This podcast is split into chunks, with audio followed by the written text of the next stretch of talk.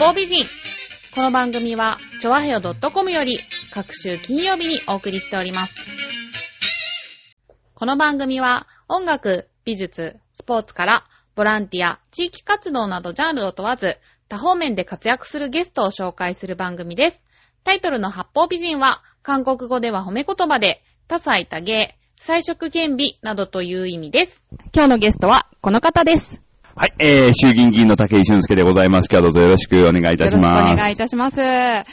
竹井俊介代議士のプロフィールをご紹介いたします。宮崎県宮崎市生まれ、中央大学文学部私学科卒業後、宮崎交通株式会社へ入社。その後、早稲田大学大学院公共経営研究科修士課程を経て、楽天株式会社へ入社。2007年、宮崎県議会議員に当選し、昨年より自由民主党の衆議院議員として活躍されております。ということで、今日は私、長田町の衆議院議員会館の方へお邪魔しております。今日は大変イケメンの若手代議士へのインタビューということ何もで、出ません、もう本当もう。いえいえ、もう本当かなり緊張しておりますが、今日はどうぞ最後までよろしくお願いいたします。どうぞよろしくお願いいたします。ということで、一旦社会人を経験されてから大学院へ入られたということですが、その理由は？そうですね、私、九州のまあ宮崎県、まあ選挙区もそちらですし、出身もそちらなんですが、まあそちらの方で大学を出た後、バス会社に勤めてました。まあバスの、あ路線バスであったり、観光バスであったり、あと旅行であったりと。いんなことをしてたんですが、まあちょうどその時に、まあこれ政治家になったきっかけでもあるんですが、宮崎にあの、シーガヤってことじゃないですかね。大きな施設があるんですね。ホテルとか、ゴルフ場とか。まあ当時は昔あの、室内プールもあったんですが、まあこちらの方が、まあ第三セクターというのでやっていたんですけど、破綻をしまして、まあその時に、まあ大変お世話になっていた方がですね、えー多くの皆さんが、まあ平たく言えば、クビになって辞めざるを得ないような状況というものを多数見てきました。当時26歳だったんですが、まあそういったものの中で、やはり、まっとうに生きる人が非常に辛い目に遭うと。政治が責任をきっちり取らなければいけないと。やっぱそういったようなもので政治家を志したんですが、ですが、私大学がですね、日本史だったんですよ。私学科でとにかく学者になろうと思ってましたが、まあですから、まあ平たく言えば政治家になろうと思ったものの、何の勉強もしてませんでしたので、えーそういった意味で、一からきちんともう一回やっぱ政治も勉強しないかんなっていうので、会社員を辞めて、大学院に行ったんですね。そして大学院修了後は楽天に入社されたということなんですが、どうなんでしょう？楽天での経験は、ああ、非常に多くありましたね。今年は、まあ、楽天イーグルスがね、リーグ優勝ということで、私が入った年がちょうど球団を持った最初の年だったんで、まあもうこれはもう、何十年ね、優勝どころか A クラスになるまでもかかるんだろうかって、もうなんかプロ野球の中に草野球チームが混じってるような感じすらありましたからですね。まあそういった意味で、まあその中で経験をさせていただいたんですが、まあ楽天に行きましたのは、本当にですね、まあもうその時は、まあもともと私その後宮崎の県議会議員になったんですけれども、もう選挙に出ようという決めておりましたので、まあその前2年ぐらいありましたんで、やはりですね、その中で宮崎の、まあバス会社でしたから全く違う環境で、まあ当時は六本木ヒルズでしたから、そういったようなところでやっぱり身を置いて働くということも、これ人生の中で、まあ大変意味があるんじゃないかという思いで楽天に入りました。はい。えーその後は、県議会議員を一期されて、はい昨年衆議院議員になられたということですねですが、はい国会議員になって一番苦労されたことって、うーんやはりですね、背負っているものがとても大きい。ましてや今は自民党与党でございますから、まあ与党がやるかやらないか、できるかできないかということが、イコールもってその国の政策になる。まあ例えば今回消費税の問題、こういったようなことも、与党が決めるからなるわけですから、こういった意味で、まあ県議会というのは議員ですから、首長さん、まあ知事は別に選ぶわけなんですけれども、やはりそれとは全く、その仕組み的にもですね、違う。そしてまた、宮崎県から選挙区では衆議院では3人しかおりませんから、まあ、その中で仕事をするという、まあ、非常にその責任感と、そしてまたあらゆる分野のことをですね、しっかり精通しておかなければいけないと、本当に勉強もたくさんしなければいけないなと、まあそう思っていると大変一日一日がまああっという間に過ぎていくというのが、まあ今の素直な感覚でございます。この夏、中国、台湾、アメリカ、そして沖縄と我が国を取り巻く安全保障の現場に足を運ばれたということなんですが、それぞれの外遊で感じたことなどがあれば教えてください。そうですね。あの、中国はですね、まあ私たちと、あの、公明党の議員さんを団長として超党派で行ったんですが、まあちょうどあの、日中国交正常化35周年という節目でございまして、ただまああの、今まではですね、まあ10年とか20年とか5年単位もあったと思うんですけど、それなりにこう、行事があったんですけれども、まあ今ご案内の通り、まあ日中間が大変良くないもんですから、まあそういったようなものもないと。ただ、ないからといって、これ韓国もそうなんですけど、まあ特にネットの世界では、えー、嫌いだというようなことで非常にネットを読みたいな方もいらっしゃいますけど、これだけはですね、変わらないのは地球がこう、この地球上にある限りはですね、韓国とか中国が近くにあることは変わらないわけですよね。まあ中国が気に入らないから出て行ってくれとも言えなければ、ね、韓国が嫌いだからじゃあうちはどっかパプアニューギニアに引っ越しますというわけいかないわけですよね。まあだからそういった意味では、こういう厳しい時期だからこそ、しっかり交流をしていく。厳しい時期だからこそ、やはりそれを途絶えさせない。まあこれが大事だろうという思いで中国に行ってきました。まああの、率直に言えばその、竹島の問題とかですね。そういったようなものが、簡単にこれをもって解決するということはもちろんない。非常に厳しさも感じますし、中国というのは監視社会ですから、私たちが会うとですね、相手には必ず何人かいますから、その人が仮に個人的に何を思ったとしてもね、お互いに、えの、情報が漏れますしね、なかなか、あ建前論から先に進みづらいところっていうのはあるんですけど、まあ、いずれにせよですね、そういう関心をしっかり持って、また持ち続けていただくというところが大事じゃないかなと思ってます。はい。外遊されて、関係が悪くなる前と後って違いって実感としてうん、どうでしょうね。あの、前に、まあ、国会議員にありませんでしたから、ね、言ってないから、比較という意味においてはできないんですけど、やっぱ来たら来たで非常に喜んでもらえるし、やっぱ向こうも別に本当に喧嘩をしたい。まあもちろんお互いに譲れない点はあるんですが、わけではありませんから、常にお互いに対話のドアを開いていると安倍総理は言いますけど、胸筋を開いてですね、行かなければいけませんし、まあ、対話のドアを開いているというんだったら、たまには逆に相手のドアに入ってみることも、またこれ大事なんじゃないかなというふうに思いますけどね。はい。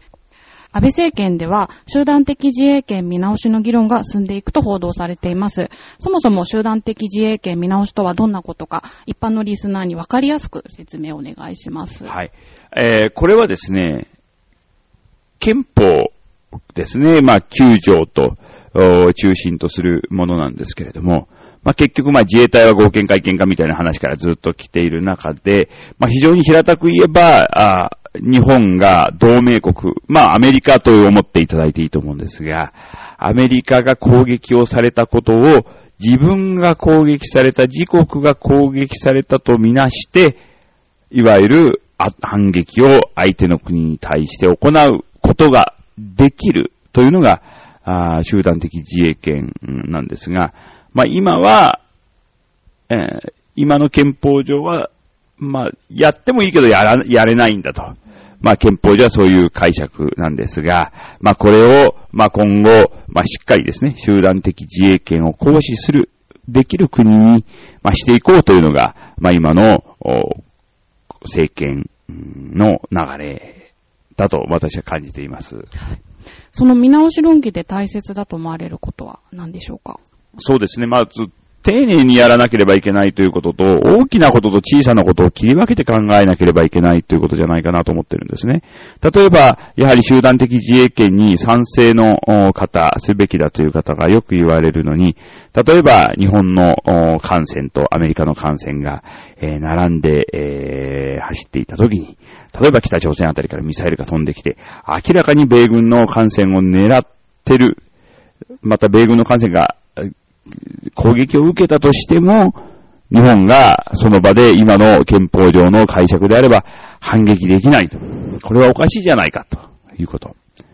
これは確かに非常にこのちっちゃなその局地的な戦闘というレベルで言ったらおかしいですよね。仲間が攻撃されてればそれは普通のね、お友達の喧嘩でもね、えー、そりゃ反撃したりするじゃないですか。お友達が殴られればですね。ただそういうレベルでは、なるほど、現場の、いわゆるオペレーション上の対応を改めるということは確かに必要かもしれません。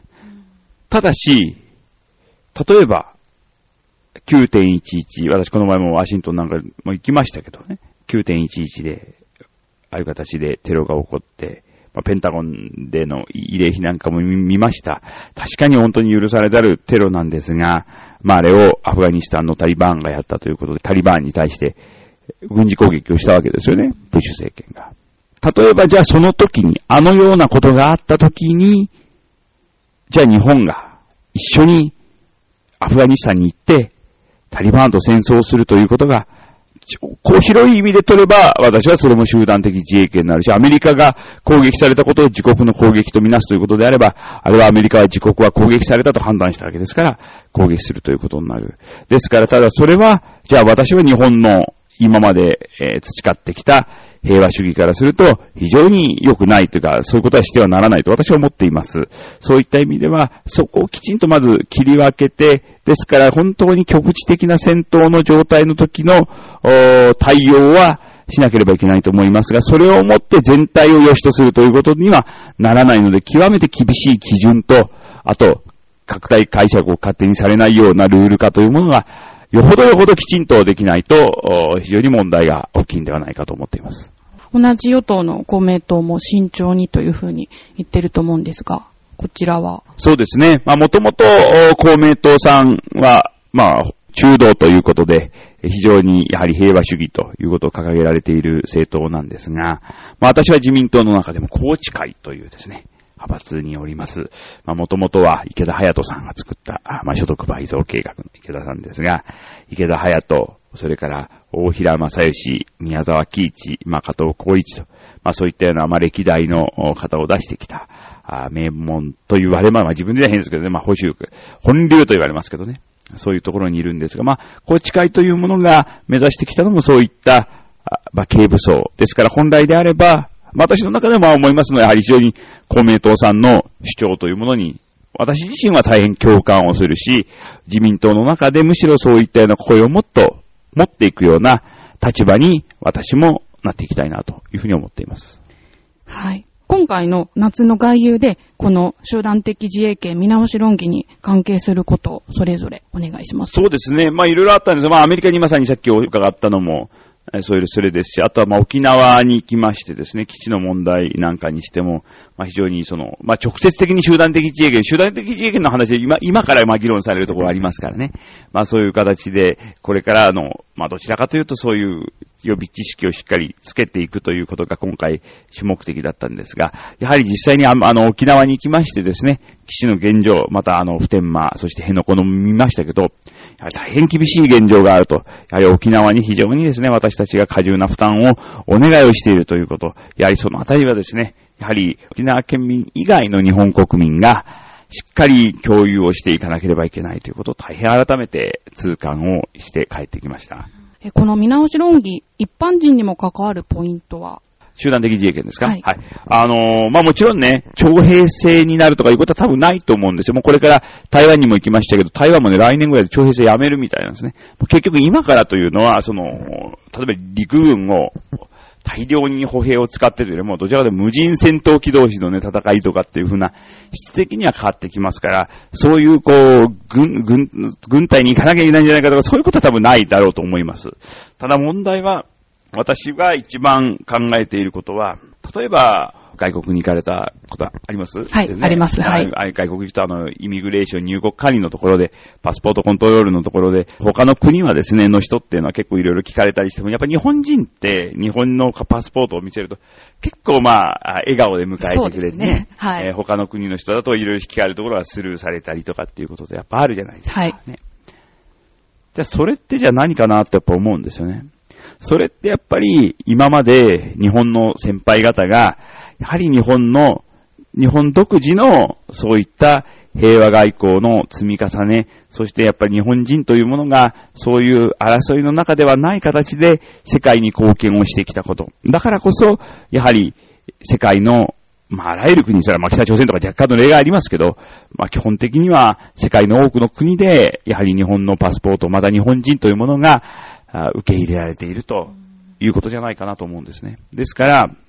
やはりアメリカと組んでですね、例えば、さっきのアフガンの例で言えば、アフガンに攻撃に行ったとすれば、じゃあ日本人が、あそういうところで外国の人を殺す。まあ殺されることもあるでしょうけど、そういったようなことになる。まあ言ってみればアメリカの軍事の一翼を担う。まあ言ってみればアメリカ軍の一部になると言ってもいいかもしれませんけど、そういうことでもあるわけです。そうしたときに、やはり今まで日本が、日本人がさっき申し上げたような培ってきた本当に独自の世界への平和の貢献のできる、せっかくそういったようなものを、あえて今、自分たちから捨てるのかと。私はそれは非常に残念だなと思うんですね。ですから、私は、それは、しっかり守りたいなというのが一点。あとはもう一つは、今日本というのは非常に平和ですけど、やはりそういうふうな形で戦争に、また戦闘に参加していけば、例えば、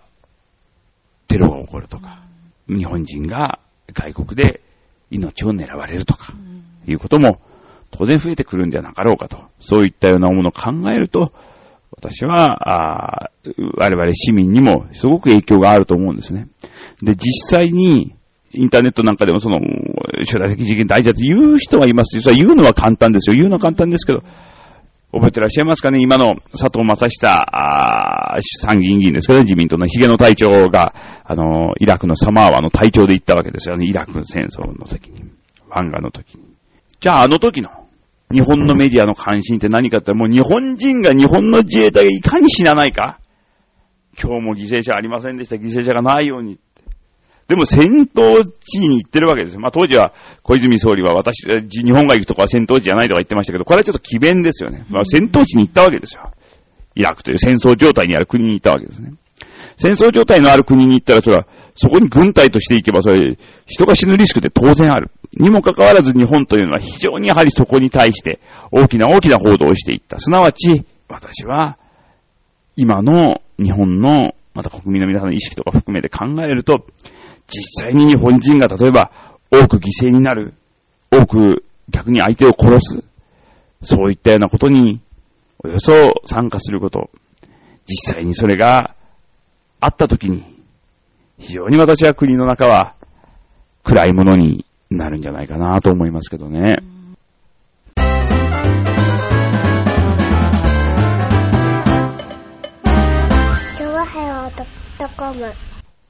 重い話題が 続いたので、ちょっとですね、ここで武井大義士のプライベートのお話なんかも、はい、聞いてみたいと思うんですが、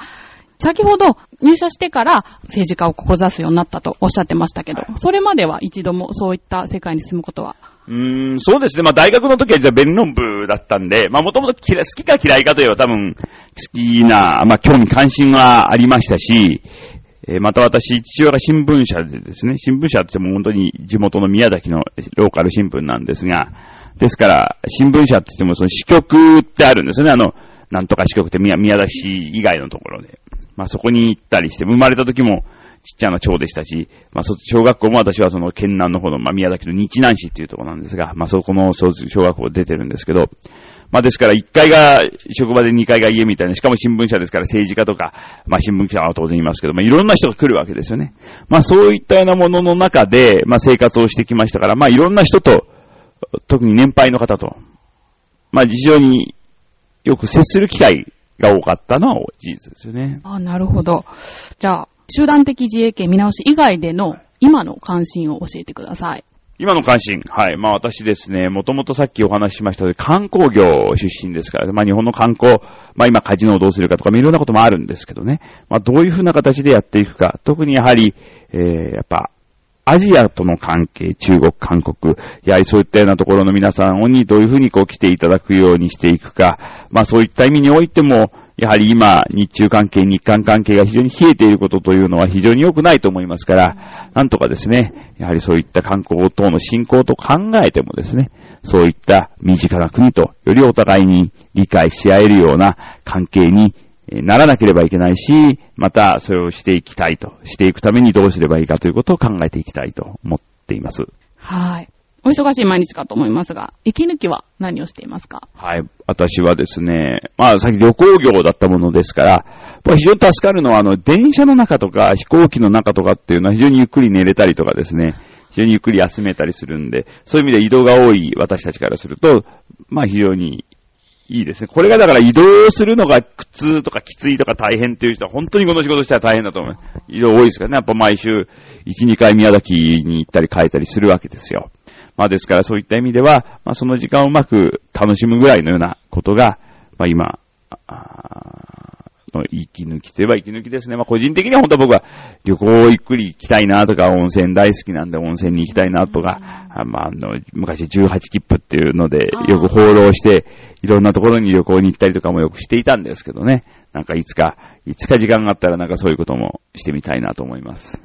はい。では、国会議員の魅力というか、あの、政治活動をする上で何かこういったことがいいっていうのは、その移動の時間以外に何かありますか？あのー、やはりですね、まあ、国立国会図書館も含めていろんな日本の頭脳がここにあるわけですから、そういった意味では自分の興味関心というものに対して話を聞きたいと思えば聞けるし、資料が欲しいと思えばもらえることができるし、やっぱりそういったような、まあ、環境に身を置くことという、置けることというのは非常に嬉しいなと思います。で、またもう一点はやっぱり与党にいるということも、これ大きいんですけど、やはり私がいるから光が当たること、私がいるから上がる声みたいなようなものが、やっぱり私のような一期生でも少なからずある。そういった意味では、やはりそういった思いや人の声というものが、あの、なんて言いますかな、葉っぱの裏側にでも光が当たるような、なんかそういったような政治、政治姿勢、政治スタンスというものをきっちり持てればですね、あの、本当にそこによって、政治の力によって救われる人も出てくる。まあそういったようなことの、まあ一億、一助になれるかなと、なってるかなと、やっぱ思う実感が、まあこれは多分当選回数とか時間を重ねればもっともっと大きくなるんでしょうけど、まあ今でもそういうことを感じることができること。これは大変ですね。国会議員の、やはり、まあ、魅力といったら、あなんかちょっと、